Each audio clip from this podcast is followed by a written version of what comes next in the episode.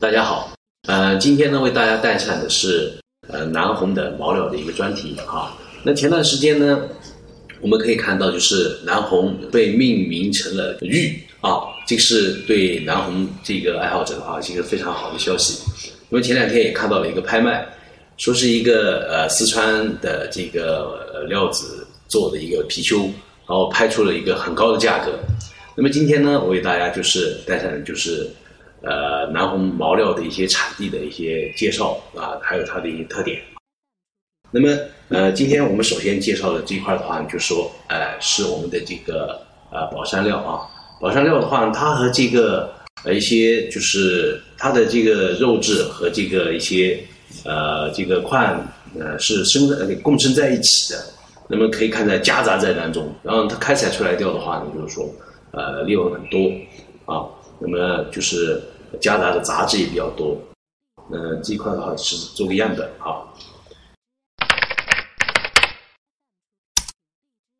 然后我们再来看，呃，接下来这一块的话呢，啊，它是满肉满色，那么它是我们的这个云南惠泽的啊产的这个南红啊，惠泽产的南红。那么再接下来，我们再看这个，就是这个就是四川凉山产的这个呃南红。那么我们看到它的色泽的话是比较艳丽的，然后呢，呃，这个红色的话呢特别鲜艳啊。那么我们接下来再看这几个，呃，就是我今天比较重点要介绍的。那么这个是我们昭通的啊，昭通的这个呃南红。啊，昭通南红这两块的话呢，就是是满满色和满肉的啊。那么也看大家可以看到了，这个品质的话呢也是非常好的啊，品质也是非常好的啊，颜色呢也是比较艳丽啊。那玉质感的话呢，然后非常强，那么温润，然后呢这个呃这个玉质感强。那么呃这这个也是我们昭通的料，这个料子的话就非常独特了。那么它是呃可以如果种来说的话，它可以达到冰种啊。那么冰种，然后夹杂了这个呃很好的这个红色。那么呃，它已经是带冻啊，带冻就是呃像果冻一样的这个。那么中间还带了就是红色。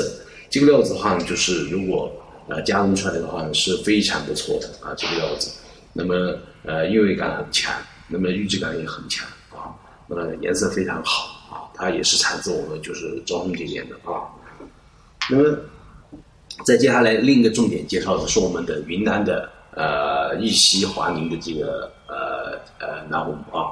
那么我们先看这个玉溪这边的南红的话呢，就是有个特点，它的蚕丝纹的话呢是比较多啊，就是那种一圈圈的蚕丝纹，然后比较多。然后它的色泽的话呢，就是呃暗红的这种呃冰飘呃冰种暗红的这个呃料子是比较多一些。大家可以看到这几块儿，然后呢。啊，就属于都是冰种，然后然后这个暗红色，飘暗红色啊。那么这个也是，就是剥开掉的料子，然后呢暗红，然后完了以后的话蚕丝有，然后呢看上去很透。我们打灯的话呢可以看得到，啊，它这个呃很通透啊，颜色也很好看啊，整块料子。那么南红的话呢，就是在呃华宁产的南红的话，还有很多颜色。大家可以看到这块南红的话呢，就是黄色和红色相间，那么黄色缠绕了一圈，红色在里边。那么它有点类似于战国红啊，有点类似于战国红。那么呃可以看到这个色彩的话呢是非常啊鲜艳的，然后呢也比较夺目。那么它我个人感觉的话呢，它的这个呃质地的话呢。呃，比战国红的话呢更温润一些啊。战国红的话，个人感觉的话也比较干啊。但是这个华宁的这个，然后呢，色彩料的话，就是说它的是比较温润的。那么我们再来看下面这小堆，这小堆的话呢，就是华宁产的界面料，赤红的界面料。那么可以看到这些界面料的话，颜色都是非常好的，然后颗粒的话呢也比较完整啊。可以看到颗粒比较完整。我们可以看到这个一打出来的话，颜色很好。然后这种是原生，直接就生产出来，就是像界面一样啊，这个料子颜色很好。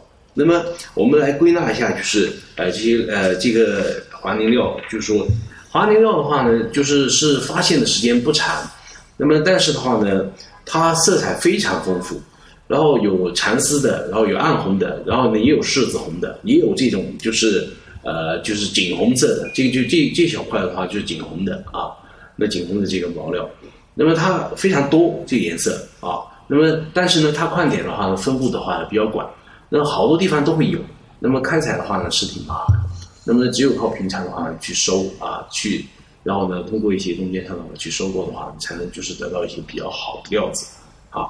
那么今天的话呢，我们就总结一下啊，今天看的，那么这批是华宁的料子。那么这批是我们昭通巧家的料子啊，我们可以看到它的特点的话呢，质地好的这些料子啊也是非常漂亮啊。那么以红色为主的啊，那么这个的话呢是我们的川四川凉山的料啊，这个是灰泽的料，那么这个是宝山的料。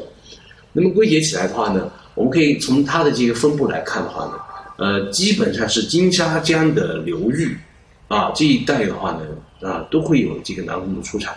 那么关键是在于它的品质的好坏啊。那么我们刚才跟大家介绍的就是它的一些呃呃南红玛瑙的一些产地。那么希望大家就是啊多了解。那么我们期待下一次再见。